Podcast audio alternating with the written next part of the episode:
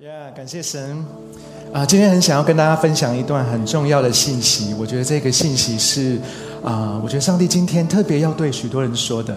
特别我们的教会比较年轻，我觉得啊，生在年轻的世代，很需要从上帝而来啊纯正的话语。因为这个世代其实太多似是而非的道理，我们需要从圣经当中领受上帝的真理，让我们知道我们怎么样啊按着真理来生活。为什么我们刚才讲到孩童奉献礼？为什么我们很希望在这个教会当中，我们有孩童奉献礼？除了我们教会孩子很多，我们真的很希望每一个家长都能够把自己的孩子献给神。你知道孩童奉献礼真正要真正的对象是谁呢？孩童奉献礼真正的对象其实是家长，孩子们只是站在那里，孩子们领受领受恩典，领受祝福。但是我们真正孩童奉献礼的对象是父母亲，是家长，因为要把孩子献上其实是不容易的。可能每一个孩家长都会觉得说，就只是一个典礼，或者是说，就只是一个希望把孩子献给神这样的一个心。但是我真的很期待我们的孩童奉献礼不仅是一个仪式，其实更期待是每一个家长、每一个父母亲都能够真实的知道，耶和华孩子是耶和华的产业。我们的确是要养育，我们的确是要为他们的生命有许多的负责的时刻，我们的确要带领他们。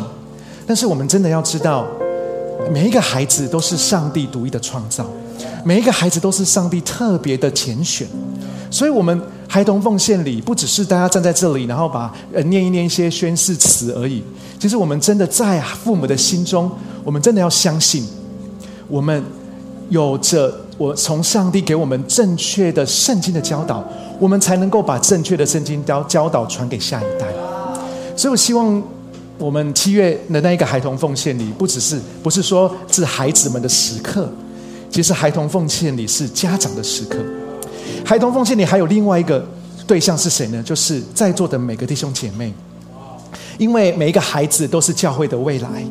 每一个孩子都是神国度的未来，所以你可以参与在祝福这一个神国度的未来的行列里面。其实你是有福的，你可以在这个教会见证孩这一个孩子或者这一群孩子未来怎么样被神用。所以我觉得这是很重要的时刻。所以我希望大家在我们的七月十六号的这样子的一个孩童奉献里。不要只是觉得说那是家长的事情，那是那些家庭的事情，那是小朋友的事情。那小朋友在这里呃领受祝福很可爱。No，我要说孩童奉献，你是全教会的事情，跟你有关的。如果你现在是年轻人，你还没有结婚，你现在还在呃就是呃适不管是适婚年龄还是不是适婚年龄，我都要说孩童奉献，你跟你有关。你要带着这个期待。如果你在未来结婚了，你有孩子了，你也要跟上帝说：主啊，我也要我的孩子献给你。我也要我的孩子像这样，在整个教会的祝福当中领受从弟兄姐妹来的祝福，因为我们看孩子的眼光是不一样的。我们看孩子的眼光是，他是蒙福的，他未来会比我们做更大的事情，所以他在这个时刻，我们可以祝福他，是我们的福气。所以我希望大家能够更重视孩童奉献力，让教会的孩子也会是你的孩子。这是很重要的，好不好？所以跟你旁边的人说，我们一起参加孩童奉献礼。今天跟大家分享《生命记》六章十到十二节，我稍微分享一下《生命记》的背景。《生命记》呢，为什么要做做《生命记》呢？是因为它重生诫命。他把上帝颁布给以色列人从啊为奴之地埃及拉出来之后带出来之后，上帝在西南山的十诫，或者是在其他的时刻给他们许多的律法诫命。摩西，上帝界的摩西再一次的跟以色列人讲一次，为什么要再一次的讲一次呢？为什么要重新讲一次？为什么要重呃重点整理呢？原因就是因为他们准备要考试了，大家懂吗？考试前一定会有。考前冲刺班、重点整理班，或者是考前大猜题，都是这些的。为什么需要摩西需要做这件事情，帮以色列人做一些上帝诫命的重点整理呢？是因为这一群以色列人跟当初过红海的以色列人是不一样的，因为他们已经经过四十年改朝换代了。接下来，摩西眼前的这一批以色列人，他们即将要过。约旦河，要到应许之地去。所以这一群以色列人，当时当呃他们的祖先、他们的上一代，他们过红海的时候，他们其实还小，或者他们还没有出生。所以在许多的诫命颁布，甚至是在西乃山领受法版十诫的那个时空背景，现在的这一群以色列人是没有经历过的。他们不知道那些东西，的确，在这四十年都有一些律法的一些教导，但是没有很正式的从摩西的口中颁布出来、讲出来、正式的说一次。所以我说，重点整理就在这里，因为这一群以色列人即将有一个人生最重要的考试，就是他们要进去应许之地。上帝重视的不是他们怎么进去。上帝重视的不是他们何时进去，上帝更重视的是他们进去之后怎么生活。你知道吗？我每次跟所有参加我上课婚前辅导的每一个准备结婚的新人说，婚礼不是重点，婚纱照也不是重点，婚戒更不是重点，重点是。你进入婚姻之后的每一天该怎么生活？你看，所以上帝清楚的，上帝要这些以色列人不要只是过约旦河很厉害，抬约柜很厉害，后约旦河分开很厉害。上帝要告诉这一群以色列人说，诫命才是最重要的，上帝的命令才是最重要的，才是你们在接下来在应许之地面临所有的挑战的唯一最重要的指标。所以摩西在这个时刻需要跟这一群以色列百姓说，就如同我刚才说的，这一群以色列百姓在当初过红海的时候，他们年纪还非常的小，也许是抱在怀里，甚至还没有出生。你可以想象吗？现在我们的杰米，现在我们的义乔，现在被抱在怀里，甚至我们的小茹，甚至我们在儿儿童牧区的每一个孩子们，我们现在跟他们说 the future 的意象。跟他们现在说有 future 的的的价值观，我们现在跟他们说了，但是四十年之后，他们还记得吗？或者四十年之后，他们又怎么去看待这个意向？四十年之后，哎，四十年我都八十几岁了，有人都七十几岁了，但是他还是以为自己十五岁。我没有看哪里啊，我没有，我没有看那边。呀，就是都已经那么了，但是，但是很重要的就是什么？就是我们仍然要把我们觉得重要的事情讲给他们听。重点是什么？重点是因为他们那时候四十几岁，正是要传承的时候，所以他们需要知道我们曾经怎么过来的，我们曾经怎么经历神的。我们曾经怎么领受神的意象的？我们曾经怎么经历神迹的？我们会这样跟他们说啊。我们现在跟他们说，我们四十年后当然更要说啊。所以摩西在四十年之后，在这一群以色列人准备过约旦河要进入应许之地的时候，摩西就重新的重生，把这重生把呃重生诫命，把这些上帝重点的事情都再次跟他们说。当然有另外一个原因，就是因为我们都知道，摩西之前因为犯罪，他是没有办法进应许之地的，他是没有办法进去的。你知道，就是好像是呃，就是比如说我们的根哥，如果他的女儿允熙长大了，参加了我们的 Future 办的儿童营会，或者是年轻人学生的营会，三天四天都不在家，他一定会。他没有，如果根哥没有办法参与在其中，他一定会跟他的女儿三声五令的说几点几点要吃饭，几点几点一定要听话，怎样怎样，然后要自己要注意怎么呃吃，要要洗澡什么的，就是你会讲一堆谁谁凉的事情。就是因为摩西没有办法进应许之地，摩西知道他没有办法在应许之地的当下来教导这一群以色列百姓，所以摩西当然要在他们准备过约旦河之前要讲这些东西。因为他没有办法进去，为什么？重点要讲的是，因为他把这些话、这些上帝的诫命跟律例典章，很正式的告诉这一群以色列百姓。这一群以色列百姓未来没有摩西，但是他们在应许之地之后，他们可以彼此提醒，因为听到一样的话嘛。所以未来如果有人犯了什么事情，或者有人有什么疑问，我们可以彼此问，问两个，问三个，问四个，因为我们当初都是听到一样的。所以如果不确定，我们还可以有人问嘛？三四个一起，所以我们是一起听到的。我们一起听到的，我们就能够一起彼此验证，怎么样生活才是对的。所以这一个生命记，不要说它只是重新讲一次而已。no，生命记在圣经当中，在以色列的生命的里面，在以色列的历史当中是非常重要的。所以在这个时空的背景当中，我们可以想象，摩西的重点整理是每一件事情都是非常重要，因为重要。所以摩西才会说，在这个时刻，我要再说一次。今天要跟大家分享的题目就是：重要的事情就再说一次。跟你旁边的人说，重要的事情就再说一次。或许我们等一下读的经文十节到十二节，只是短短三节的经文，不能代表整个生命记。但是我真的觉得，光这三节经文就有很多事情，让我们可以更多的来领受。我觉得上帝觉得重要的事情，就是我们应该也要觉得重要的事情。上帝既然说了一次两次，我们就要听一次两次。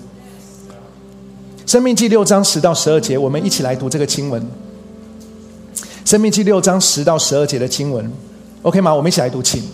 你们的上帝耶和华将带你们进入他向你们祖先亚伯拉罕、以撒、雅各启示要赐给你们的土地。那里的宏伟诚意不是你们建造的，满屋的美物不是你们积攒的，井不是你们挖掘的，葡萄园和橄榄树也不是你们栽种的。你们在那里吃饱喝足之后，要小心，不可忘记把你们从受奴役之地埃及救出来的耶和华。从经文当中，我们可以看见上帝想要跟这一群以色列百姓，或者跟我们说的第一件事情很重要。重要到他继续一直说的，就是我们所信的上帝是一个持守约定的上帝。我们所信的神是持守约定的神，他是守约施慈爱的神。摩西跟以色列百姓说什么呢？他说：“每一个人，他说你们即将要进入应许之地，但是这一块地不是靠你们自己挣来的，这一块地是上帝对以色列民族的应许。”是上帝自己从亚伯拉罕、以撒、雅各的那样子的年代约定的。这个约定追溯多久呢？可以追溯到四百年前。当摩西跟这群以色列百姓说这句话的时候，是追溯到当时的四百年前，也就是上帝呼召亚伯拉罕的时候，他就主动跟亚伯拉罕，当时叫做亚伯兰，定下了这一个誓约。圣经记载在创世纪十二章六到七节，经文说亚伯兰继续前行，来到事件的魔力橡树那里。当时迦南人住在那个地方。耶和华向亚伯兰显现，对他说：“我要把这片土地赐给你的后裔。迦南人住的地方就叫做迦南地，也就是应许之地。上帝从来没有忘记这个约定。从亚伯拉罕之后到摩西。”以色列百姓不断不断的犯罪得罪神，以色列百姓是这么的软弱，以色列百姓是这么的对上帝不忠，但是上帝仍然没有忘记他与以色列的约定。就好像我们刚刚读的经文一开始，摩西就跟百姓说：“嘿，上帝要赐给你一块土地。”这件事情是非常感动的。你想想看，如果有人跟你说：“哎，有我要赐给你一块地。”你一定会非常的感动，至少我会非常感动。那块地要在市中心，至少要三百平以上。但是也不要在地下室的，我们自己挖。但是上帝并不是说我就赐给你这块地，然后你自己去自生自灭。我就赐给你这块地，接下来看你自己的造化。上帝赐给我们地，他没有要我们任凭我们进去，或者任凭看我们怎么进去。上帝摩西借着呃，上帝借着摩西告诉以色列百姓说：“这一块应许之地，我会带你进去，我会亲自的引导你们，带着你们进入。所以这一块地不只是一块地，这一块地是神带领他们进去的地方。意思是什么？意思是。接下来他他们进去的时候，神也会在那个地方。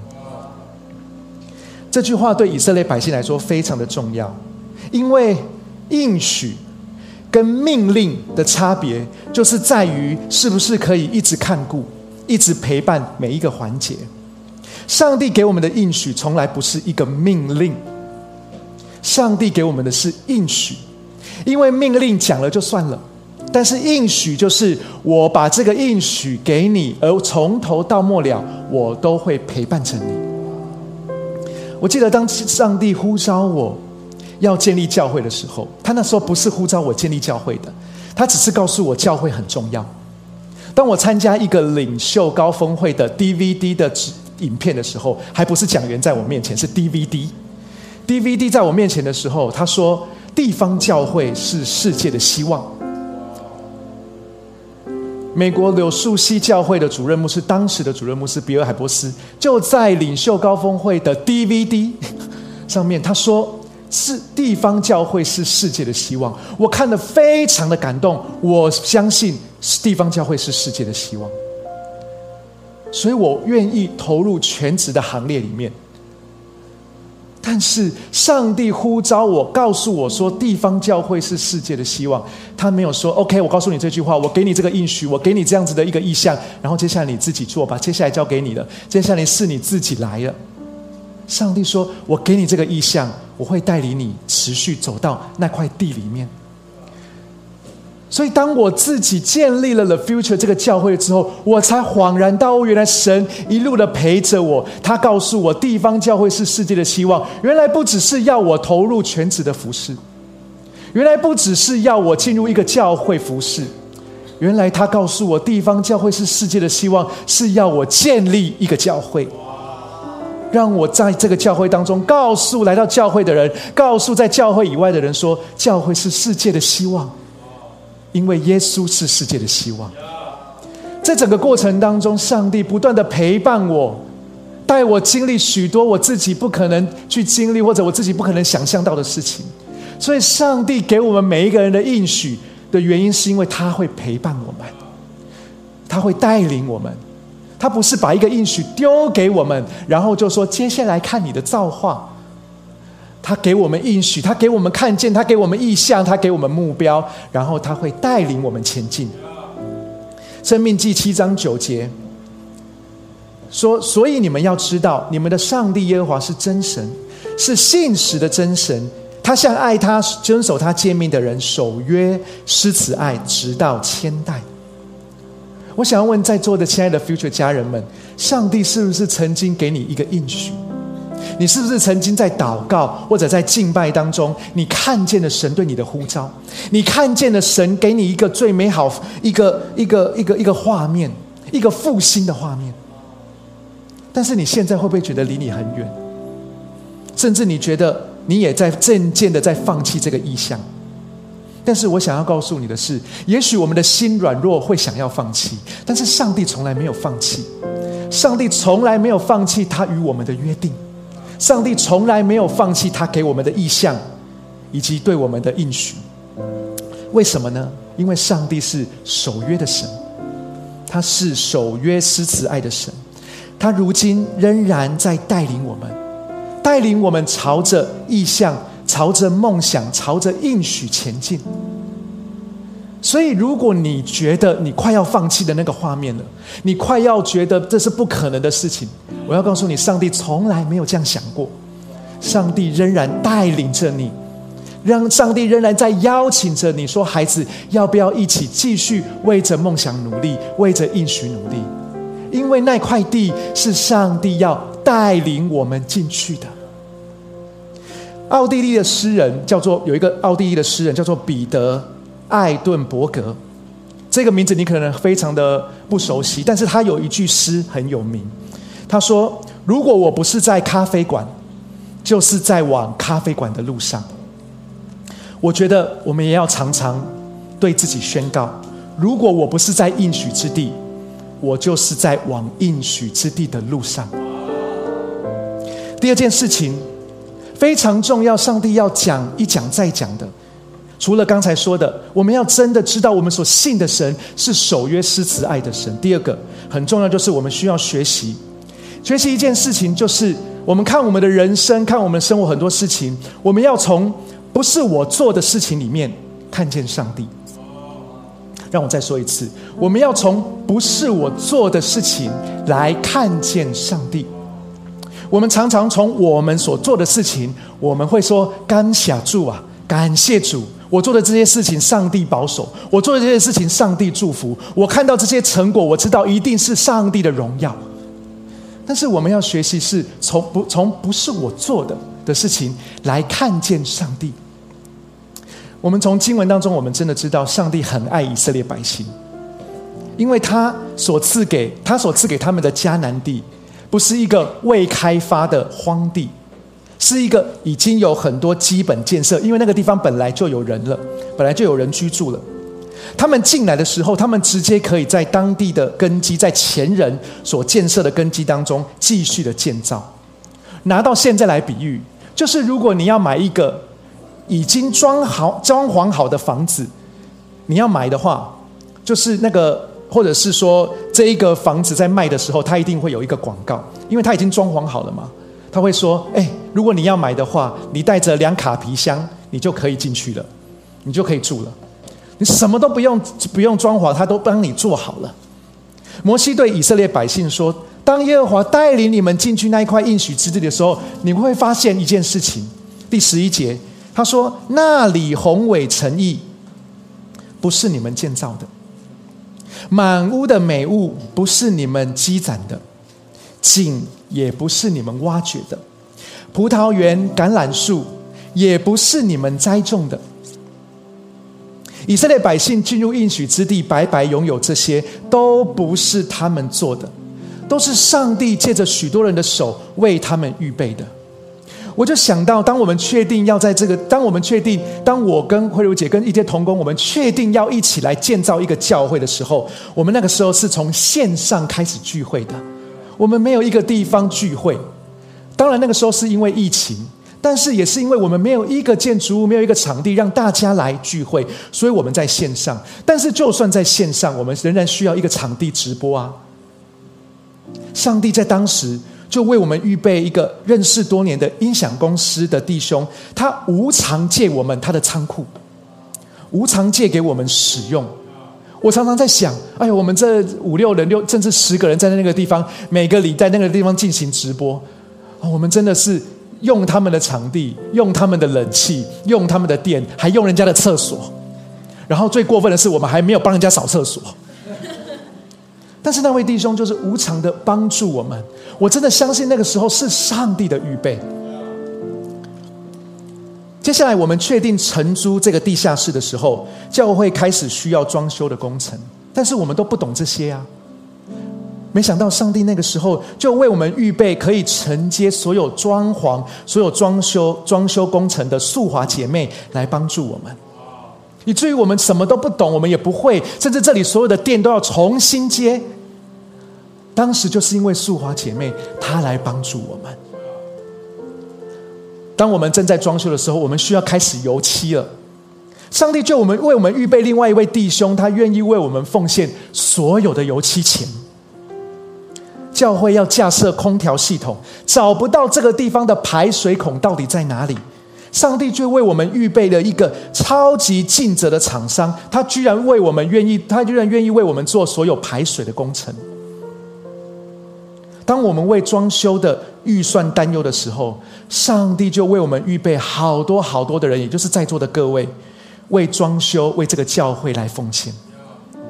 每次我想到这一切都不是我做的，当我想到这一切都不是我做的祝福的时候，我就深深的向上帝献上感恩。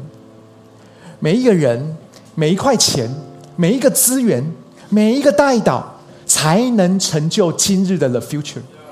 我们今天能够站在这个地方，这么好的灯光音响，这么好的环境，这么好的氛围，这么好的祝福，都是因为上帝的预备，都是因为上帝在每一个季节、每一个时刻，他比我们知道我们需要什么。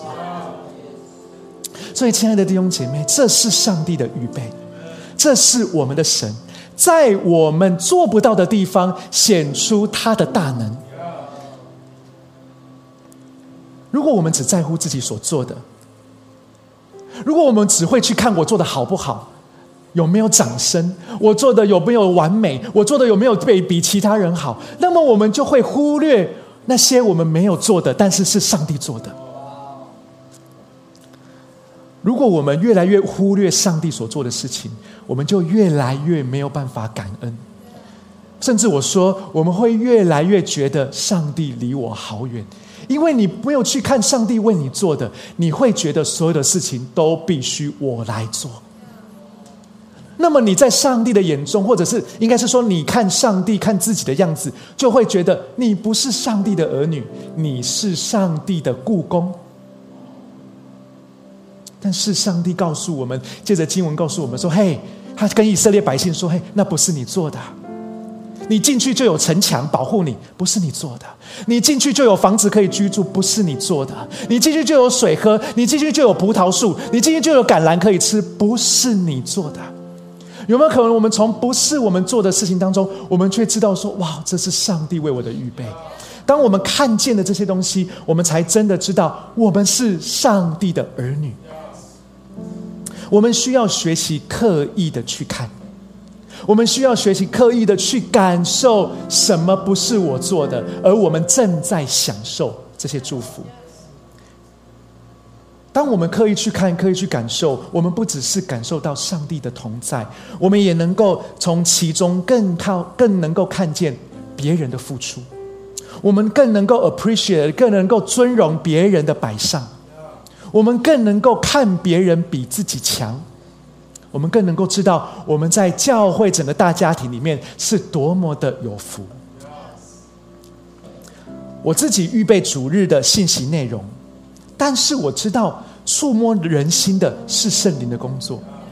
我很努力的 在跟人面谈，我聆听跟我面谈人的需要，但是我知道天赋的爱触摸他才是最后的解答。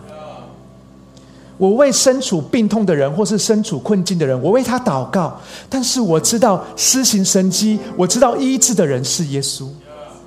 我都要去做我应该做的，我都要去完成神给我的使命。我应该要努力用心去做，但是我应该要去看那些不是我做的事情，然后我才能说一切的荣耀归给我们的神。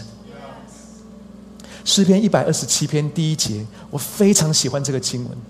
他说：“若不是耶和华建造房屋，建造者的工作都是徒劳；若不是耶和华保护城池，守城者保持警觉也是徒然。”这一句圣经非常挑战我们的思维，非常挑战我们的价值观，因为对我们来讲，我们建造，我们保护。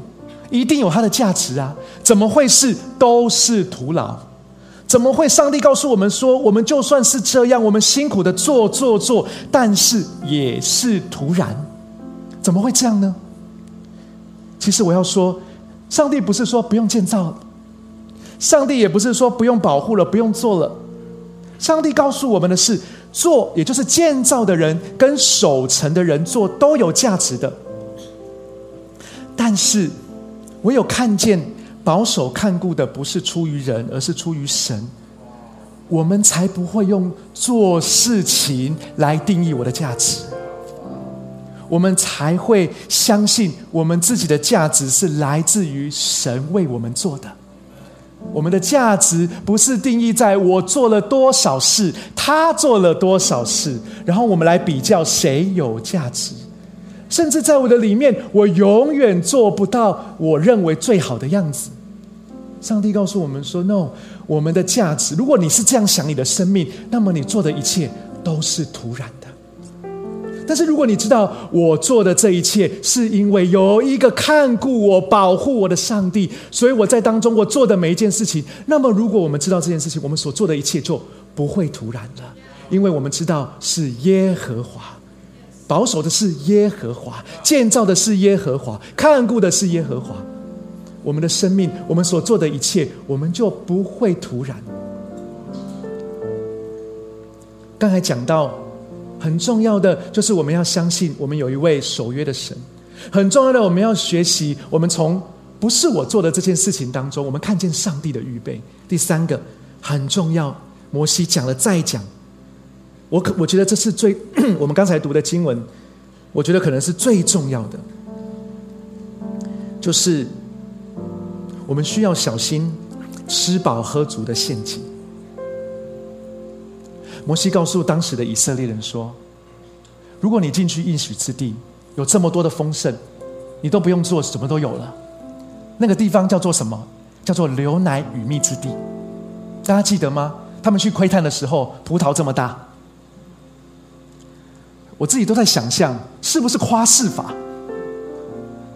因为葡萄这么大，我不知道要怎么吃哎，这么大。但是你知道，当圣经上面讲，我是觉得说圣经讲的就是对的。但是你知道？你进去应许之地，这么多、这么多、这么多的丰盛倾倒在你身上的时候，我们人的软弱就很容易，在吃饱喝足之后，我们就会觉得我们不需要上帝了。你知道人很奇怪的，我不知道你们会不会这样，我会这样，就是我在最痛苦的时候，我在最难过的时候。我在最觉得自己做不到的时候，我就会呼求上帝，我就会每天祷告敬拜，我就会每天用膝盖服侍神。当我奖章写不出来的时候，当我要写 J one 的讲义我写不出来的时候，我每天跪在我们家的客厅。但是我 J one 上完了，我就不跪了，因为已经写完了。你懂我意思吗？我们在最痛苦或者很难过的时候，我们会紧紧的抓着神啊。可是如果我们没事了、开心了、丰盛了，或者觉得没事没事、平安平安，其实我们就会觉得还好吗？我们人是这样的，在困境当中会呼求神，但是在顺境当中我们会忘记神。我们人是这样的。所以摩西告诉这一群以色列百姓说：“你们会去的地方，你们知道是什么地方吗？你们会去的地方是超级美、超级棒、超级丰盛、流奶与蜜之地。”但是摩西告诉这一群百姓说：“可是，可是你们要小心呢，要小心呢，因为有这些可能会让你忘记神。”所以他。跟以色列百姓说什么？他说：“你们在那里吃饱喝足之后，要小心。”哎，亲爱的家人们，很重要。如果你有孩子，你希不希望你的孩子吃饱喝足呢？一定希望的嘛。但是如果你真的知道吃饱喝足代表什么，你会跟你的下一代说：如果你吃饱喝足的时候，要小心。他说：“不可忘记把你们从受奴役之地埃及做出来的耶和华。越是在吃饱喝足的时刻，越是要留意，因为那个时候的忘记是选择性忘记。吃饱喝足不是罪，亲爱的弟兄姐妹，亲爱的家人们。”上帝对我们说什么？耶稣说：“我来是要让你们得的什么更丰盛，吃饱喝足绝对不是罪。但是真正在意的，我们真正小心的是，因为吃饱喝足很有可能是试探的开始。在为以色列人在埃及为奴之地很痛苦，所以他们学习到哀求耶和华，呼求耶和华。”以色列百姓在绕旷野绕行很辛苦，所以他们学习到要紧紧跟随神，因为云柱火柱，一旦你不紧紧跟随，你就迷路了，不知道去哪里了。但是，一旦进入应许之地，一旦享受了丰足的生活的时候，一旦安逸下来之后，我们就会觉得这一切都是我的功劳，这些都是我应得的。然后我们就会把上帝给忘记。我刚才讲过，那个时候的忘记是选择性的忘记，因为那个忘记不是失忆啊，大家懂吗？不是你真的忘记这件事情，是你不是你真的失去记忆，而是觉得现在我不需要他，等我需要的时候，我再去找他。有的时候我会想，为什么神不把我认为丰盛的给我？为什么神不把我认为的丰盛给我呢？我有时候看见新闻上面讲说啊，某某地方开出了什么什么运财多少钱？这一次的运财两三亿分给一个人、两个人、三个人，每个人分多少钱？我看到新闻上面讲说有人中了两千万的统一发票。我不知道你们在会想什么，我心里都会想：为什么神不给我？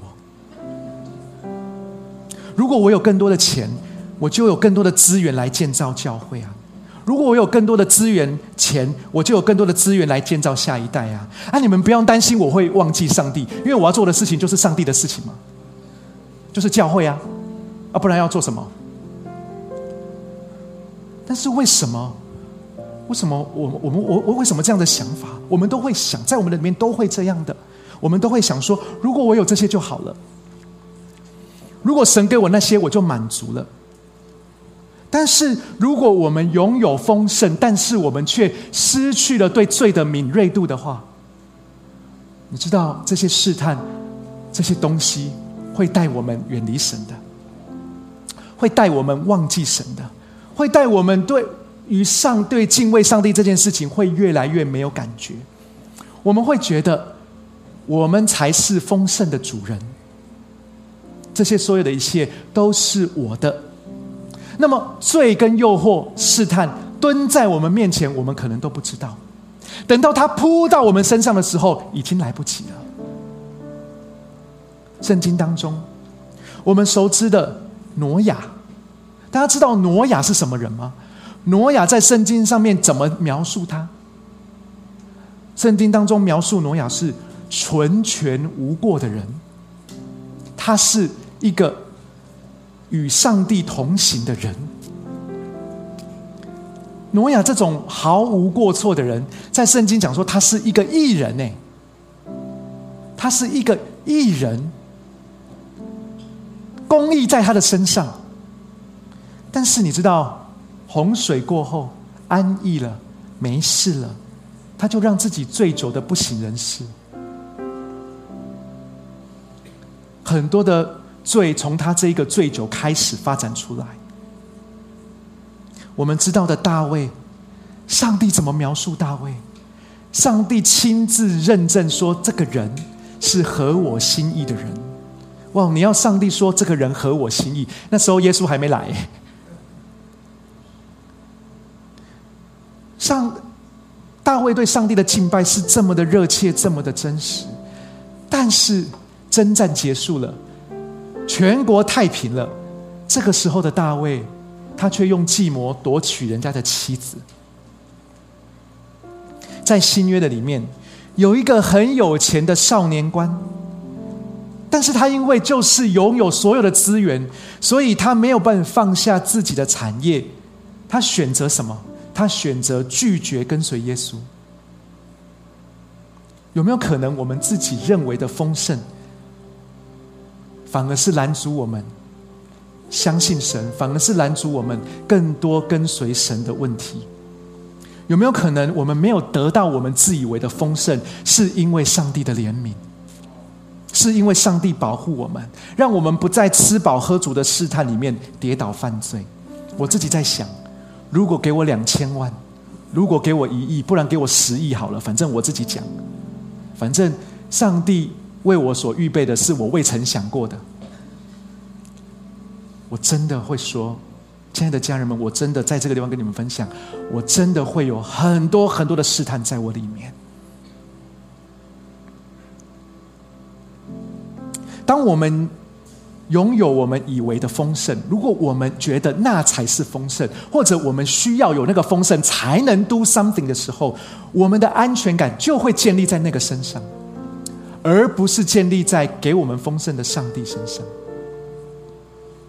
所以话说回来，主导我们思想行为的不是上帝的恩典，主导我们思想行为的其实是恐惧，其实是我们对现状的恐惧，对未来的恐惧。我们因为觉得我们不够，我们害怕，以至于我们觉得我们需要这些，需要那些才可以。我们没有钱就完了，没有人脉就完了，没有面子更完了。我们总会担心没有这个，没有那个，但是我们就是不担心没有上帝。这就是我们的光景。所以摩西告诉以色列百姓说：“你们进去之后，你们得着丰盛之后，有一件事情很重要，不要忘记耶和华曾经带领你们从为奴之地、从恐惧的地方、从什么都不是的地方带出来。”不要忘记，你不要只是看着你现在眼睛看到的那些丰盛、那些葡萄园、那些橄榄树、那些丰盛的东西。你眼睛应该要看见丰盛背后的上帝，而那个上帝是在多年前带领每一个人、带领我们从为奴之地救我们出来的耶和华。所以，让我再说一次：吃饱喝足不是罪。但是，如果我们让吃饱喝足阻挡了我们的眼光，我们看不见后面赐福的上帝，那对我们来讲是真正的试探，是真正的危险。我们有可能会忘记上帝，但是上帝却从来不会忘记我们。上帝对我们怎么说？上帝对我们说：“母亲岂能忘记自己吃奶的婴儿？就算有母亲忘记。”我也不会忘记你，亲爱的 Future 家人，盼望我们每一个人在人生的高山或者是低谷，不管是你是在顺境还是逆境，不管现在你正在人生的什么样的处境，我们都能够保持对上帝专一的心。我们不要在吃饱喝足之后，我们就忘记神了，看不到神了，感受不到神对我们每一个人的提醒。我们不要让我们努力的成果或者努力的丰盛，反而成为我们跟上帝之间的拦阻。所以摩西再一次的告诉以色列百姓，我觉得摩西今天也告诉我们：现在的你，就是上帝给你最好的时刻，不要忘记神。你或许觉得，可是我现在有点缺乏。可是我现在辛过得很辛苦，可是现在我有很多的恐惧。上帝要告诉你说：“嘿，不要忘记我曾经带你出埃及，我曾经做了伟大的事情，我曾经会做，我接下来也会做。但是我们愿不愿意在这个时刻知道，这所有的顺境、所有的逆境，都是告诉我们不要忘记上帝。”保罗在菲利比书说。我知道如何过贫穷的日子，也知道如何过富足的日子。我学到了秘诀。他说：“这个秘诀就是靠着赐我力量的那一位，我凡事都能做。所以，不管是贫穷也好，丰盛也好，困难也好，或者你觉得现在顺顺顺的没事，不管在什么样的情况。”保罗说：“都有一个很好的秘诀，都有一个处之泰然的秘诀是什么？秘诀就是你知道，我永远靠着那个加给我力量的，我永远靠着不是我自己，我永远靠的都是赐我力量的。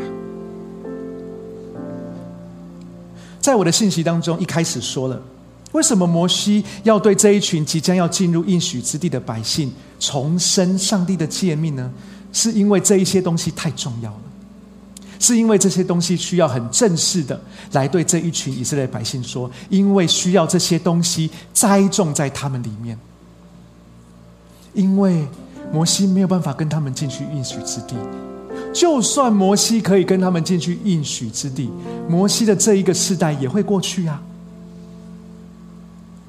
所以摩西告诉他们的是。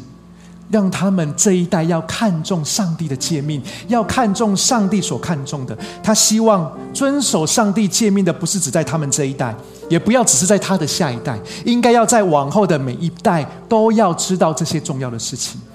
所以他再讲一次，他希望他的下一代也要再讲一次，讲给世世代代的人听。所以摩西再一次的提醒以色列百姓说什么呢？摩西在第生命记第六章二十节，在我们刚才讲的那一段之后的后面，又讲了一个非常重要的提醒。摩西跟以色列百姓说：“将来你们的子孙会问。”他说：“将来你们进去应许之地之后，你们继续的生活，可是将来你们的子孙会问，会问为什么要守这些、颁布这些法度、律例、典章？上帝给我们这些律法是做什么用的？为什么我们要遵守？”你可以想象吗？有一天，云溪问他的爸爸妈妈说：“为什么要守圣餐呢？”你可以想象吗？有一天，杰米问问黄平哥说：“哎，为什么要十一奉献呢？”你可以想象，我们现在在儿童牧区的每一个孩子，有一天问你、问你、问他的父母亲，或是问你，甚至来问我说：“为什么要聚会啊？为什么不能在家看直播就好？”他们那个年代可能。直播更直接，我们怎么跟他说啊？我们怎么说啊？我们要用什么东西说呢？我们要用真理说啊！我们要告诉他们真理啊，告诉他们真实的价值观啊，告诉他们我们这四十年来我们在持守什么。但是我们怎么知道这些呀？很重要的是，摩西。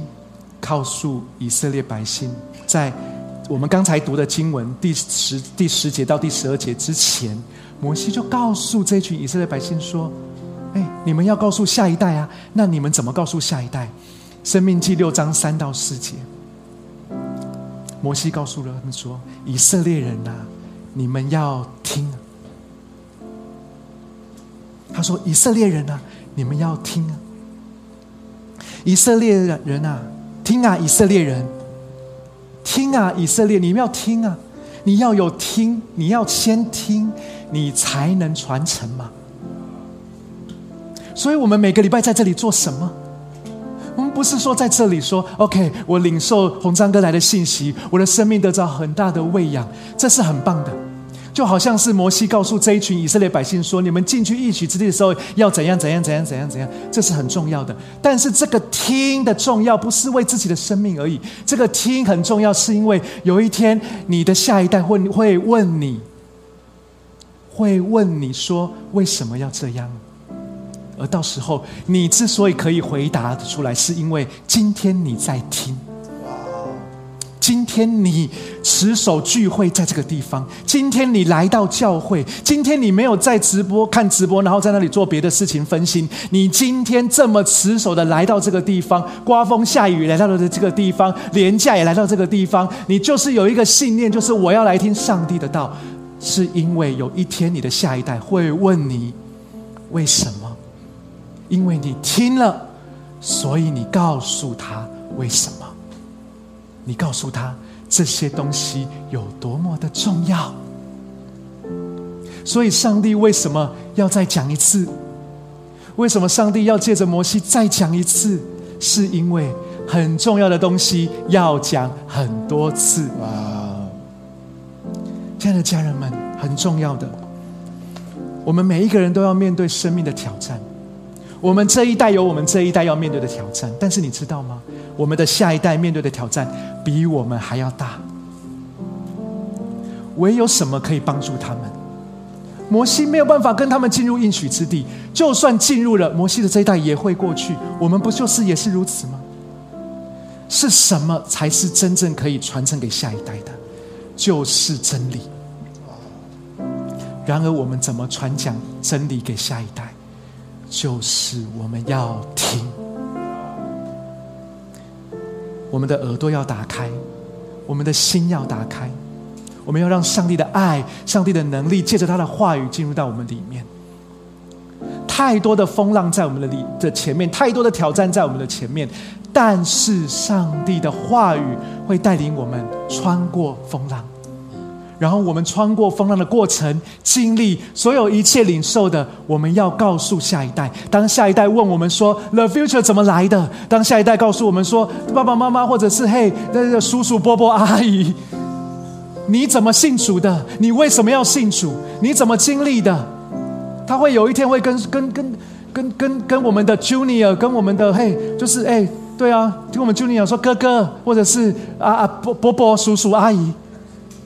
你们怎么在这个教会的？他们会问。但是那个时候，因为我们今天听了，以至于他们长大了，他们问的时候，我们就回答得出来。所以我今天也要对我们在座的每一个 The Future 的弟兄姐妹，我要跟你们说：The Future 啊，你要留心听。哇哦，听啊，The Future，耶和华我们的上帝是独一的。你们要全心全意全力爱你们的上帝耶和华。我们今天听，我们接下来的下一代才有东西可以听。我们从座位上站立起来，好吧？我们一起用这首诗歌来敬拜我们的神。我相信，让神的话语突破我们一切的恐惧，突破我们一切的担心，突破我们一切现在以为的的的情况。神的话，神的能力要充满在我们当中，好吧？我们一起来领受今天的信息，借着这个诗歌，我们一起来。嗨，很开心有你一起收听我们的主日信息，也希望今天能够更多祝福到你的生活和生命。那如果你想要更多认识这份信仰，或者更多了解 The Future 未来复兴教会。都欢迎在资讯栏上的连接联络我们，让我们可以帮助你哦。祝你有个美好的一天，拜拜。